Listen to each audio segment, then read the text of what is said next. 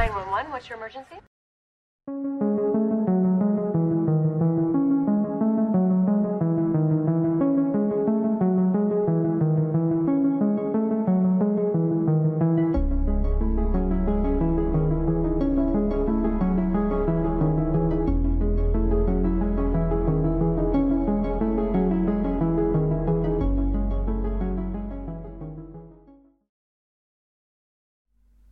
Hola, amigos, espero que estén todos súper bien.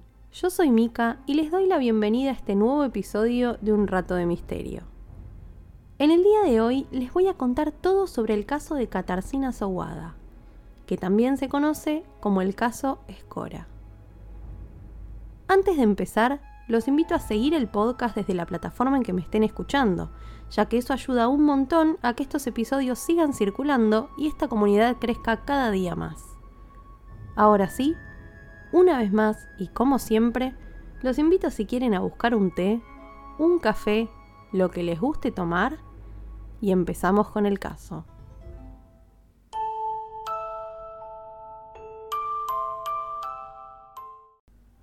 La historia que tengo para contarles el día de hoy no es para nada reciente. Comenzó en 1998. Sin embargo, recién se resolvió hace apenas 5 o 6 años. Es el caso de Katarzyna Sowada, una joven que al momento de los hechos tenía 23 años. Katarzyna, según sus amigos, era una chica muy buena, aunque bastante triste y reservada. Parecía no encontrar su lugar en el mundo, y esta situación empeoró luego de la muerte de su padre en el 96.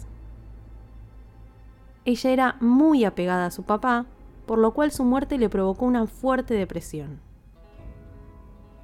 En 1998, empezó a estudiar en una universidad que quedaba muy cerca de Cracovia, que era donde ella vivía, pero cambió de carrera tres veces en muy poco tiempo. Empezó por psicología, no le gustó y se pasó a historia, y finalmente quedó como alumna en teología. Sin embargo, su lucha con la depresión terminó haciéndole abandonar sus estudios a finales de octubre de ese mismo año.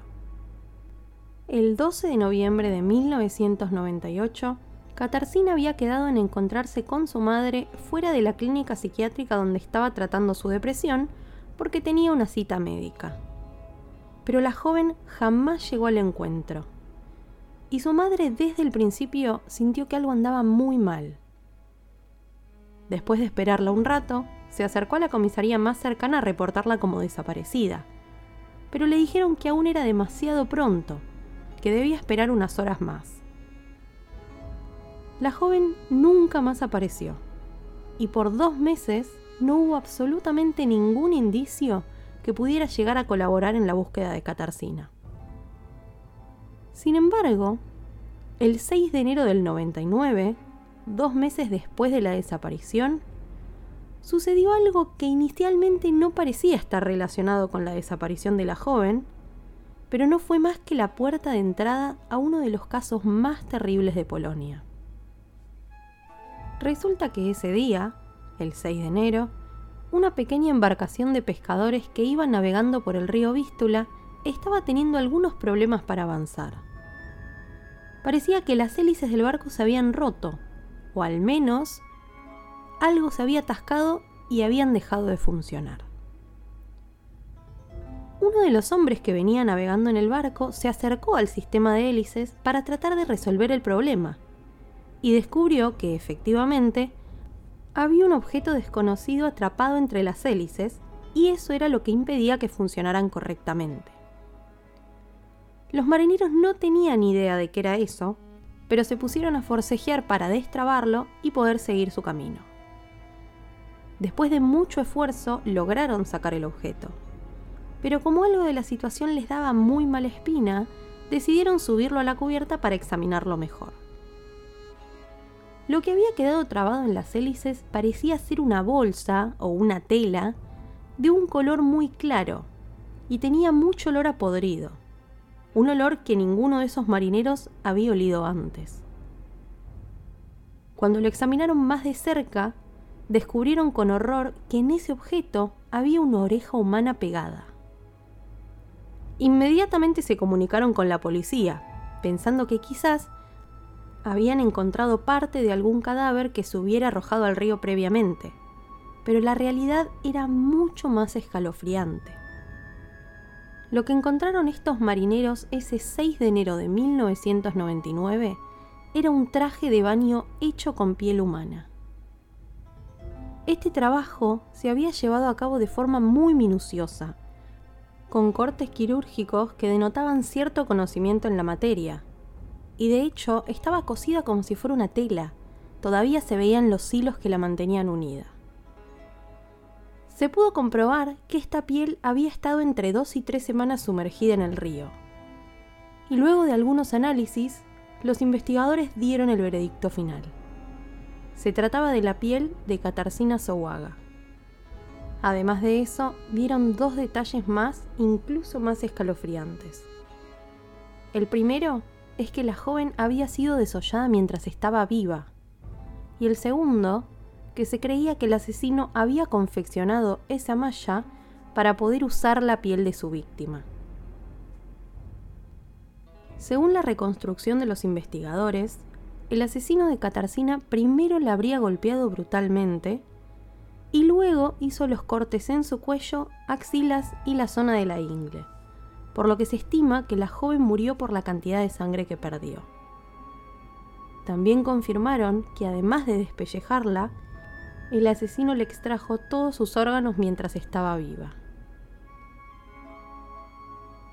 Los días siguientes al descubrimiento, se llevó a cabo un operativo en el río Vístula para encontrar más restos de Catarcina, pero lamentablemente lo único que pudieron encontrar fue una de sus piernas.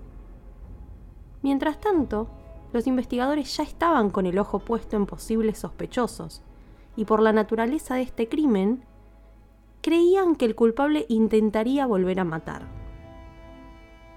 Lo primero que hicieron fue buscar en los registros del lugar crímenes similares. Y hasta ese momento solo había un caso que guardaba cierta similitud con el de Catarcina. Era un hombre que había asesinado y despellejado a su esposa y a su hijo. Y justo cuando sucedió el asesinato de la joven, el hombre estaba con libertad condicional. Por lo tanto, se convirtió en el primer sospechoso de la investigación. Sin embargo, rápidamente se dejó de considerar una persona de interés porque se encontraba cursando una enfermedad muy grave que lo había deteriorado mucho, por lo que no pudo haber llevado a cabo un crimen de esa magnitud, o al menos no pudo haberlo hecho según los investigadores.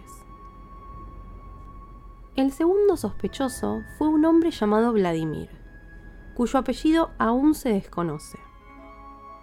Vladimir vivía muy cerca de Cracovia y cargaba una historia familiar bastante pesada. Cuando era pequeño, su padre lo abandonó, junto a su hermana y a su mamá, para irse a vivir con una mujer mucho más joven. Esto hizo que Vladimir creciera con mucho resentimiento y ya de adulto cuando su padre se mudó con su abuelo cerca de la zona donde Vladimir vivía, el hombre decidió darle rienda suelta a un plan que llevaba muchísimos años pensando. Un día, se acercó a la casa de su padre, lo llevó engañado hasta el sótano y allí lo atacó ferozmente con un destornillador afilado. Luego lo ató de cabeza, le hizo dos cortes detrás de las rodillas y dejó que se desangrara mientras recogía la sangre con un balde. Para finalizar su plan, Vladimir decapitó a su padre y le sacó cuidadosamente la piel de su cabeza, con la que luego se hizo una máscara. La mañana siguiente, Vladimir usó la ropa de su padre, agregó un sombrero y una bufanda para disimular y con la máscara de piel puesta bajó a desayunar con su abuelo. El hombre consideró que su hijo, o su supuesto hijo, estaba actuando bastante raro, pero no se dio cuenta del todo de lo que estaba pasando. Recién descubrió el asesinato horas después, cuando bajó al sótano y encontró el cuerpo. Todo esto que les estoy contando sucedió en 1999, el mismo año que encontraron a Katarzyna, por lo que los investigadores pensaron que Vladimir quizá podría estar relacionado con el caso. Sin embargo, no encontraron ninguna evidencia que lo relacionara con Katarzyna, por lo que se lo descartó como persona de interés, pero terminó en la cárcel con una condena de 25 años por el asesinato de su padre. Bien. Empezaron a pasar los meses y cada vez se encontraban menos y menos pistas en relación al asesinato de Katarzyna. Y al año siguiente de haber encontrado el traje de baño con su piel, se abandonó formalmente la investigación. Sin embargo, los investigadores del equipo siguieron involucrados, porque querían darle una respuesta a este misterio y a la familia de Katarzyna. Para 2005, apareció un posible caso que ilusionó al equipo pensando que quizás estaba relacionado. Era una mujer que se encontró decapitada en un parque. Su cuerpo había sido cortado quirúrgicamente y apuñalado hasta la muerte, y su cabeza se encontró casi dos semanas después.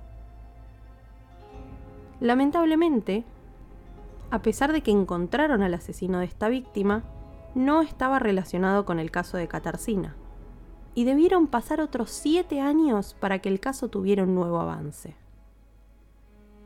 En 2012, y ya con técnicas de investigación y de análisis mucho más avanzadas, el equipo solicitó la exhumación de los restos que tenían de Katarzyna, y descubrieron que tenían algunas fibras y restos de vegetación que no eran acuáticos y crecían en zonas muy específicas del país, lo que les volvió a dar algo de esperanza. Estos estudios también arrojaron más información con respecto a los hechos previos a la muerte de la joven y por ende del perfil del agresor.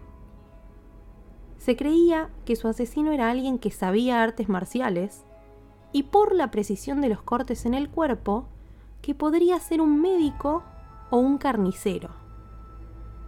Se estimaba también que por el componente sexual que tuvo este crimen, el asesino fuera un hombre sádico con pensamientos misóginos y que seguramente habría abusado de la joven antes de matarla. Así fue como, en 2017, 18 años después del crimen, encontraron al asesino. Bueno, eso en realidad no está del todo definido. Yo les voy a contar todo lo que se sabe al respecto para que puedan juzgarlo ustedes mismos. El hombre al que detuvieron se llama Robert Hansewski. Y de hecho, en 1999 lo habían considerado persona de interés en el caso. Fue detenido gracias a un amigo suyo que alertó a la policía a través de una carta, aunque el contenido de la misma jamás salió a la luz. Fue arrestado porque al revisar su casa encontraron sangre que no era suya en su baño aunque no se determinó que tuviera conexión con Katarzyna, o por lo menos en ese momento. ¿Por qué los investigadores creen que fue Robert? Inicialmente conocía a la víctima, y según las pericias psicológicas, era una persona con un perfil violento y misógino, justo como el que estaban buscando. Además, tenía un gran interés por las artes marciales, y le gustaba vestirse con ropa de mujer, lo que puede explicar la construcción del traje de baño de piel. Robert había trabajado en un instituto de zoología, donde se encargaba de desollar animales, y previamente también había trabajado con cadáveres humanos. De este instituto lo despidieron porque asesinó a todos los conejos del instituto por diversión. Los vecinos sabían, además, que maltrataba animales para divertirse, Tenía un historial de acosar mujeres y lo vieron en varias ocasiones visitando la tumba de Katarzyna. Uno de sus vecinos también le descubrió un diario en donde Robert narró hasta el más mínimo detalle el crimen de Katarzyna. Y esto fue lo que terminó de convencer a los investigadores. Le sumo otro dato más que puede parecer circunstancial, aunque para mí no lo es tanto. Justo después del asesinato de la joven, Robert cambió su vida por completo. Se volcó a la religión y comenzó a visitar la iglesia todos los días. Como les conté, después de la carta que recibió la policía de este amigo de Robert, el hombre fue condenado por asesinato agravado, y a pesar de que él afirmaba no haber conocido a Katarzyna, debió esperar el veredicto de un juicio que se lleva a cabo todavía a puertas cerradas, y del que muy poca información ha trascendido. Lo último que se sabe al respecto de este caso es que para el 2020 Robert todavía seguía en la cárcel esperando su condena mientras que los investigadores continuaban reuniendo evidencias para presentar en el juicio. Por el momento, este es el final del caso de la semana, pero me aseguraré de mantenerlos al tanto si finalmente se resuelve o si hay novedades del juicio, de Robert o de cualquier evidencia que pueda llegar a esclarecer este caso.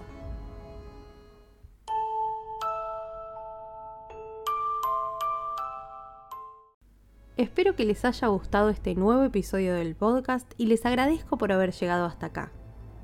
Los invito a darle like desde la plataforma en que me estén escuchando, suscribirse y si quieren, activar la campanita para que les avise cada vez que subo un nuevo caso. Si tienen amigos fanáticos de los casos policiales o de misterio, me encantaría que les compartan este episodio así el podcast se difunde y somos cada día más. Y por último, Recuerden que pueden contactarme por Instagram en arroba unratodemisterio.arg. Queridos amigos, eso ha sido todo por hoy. Les mando un beso grande y los despido. Hasta el próximo episodio.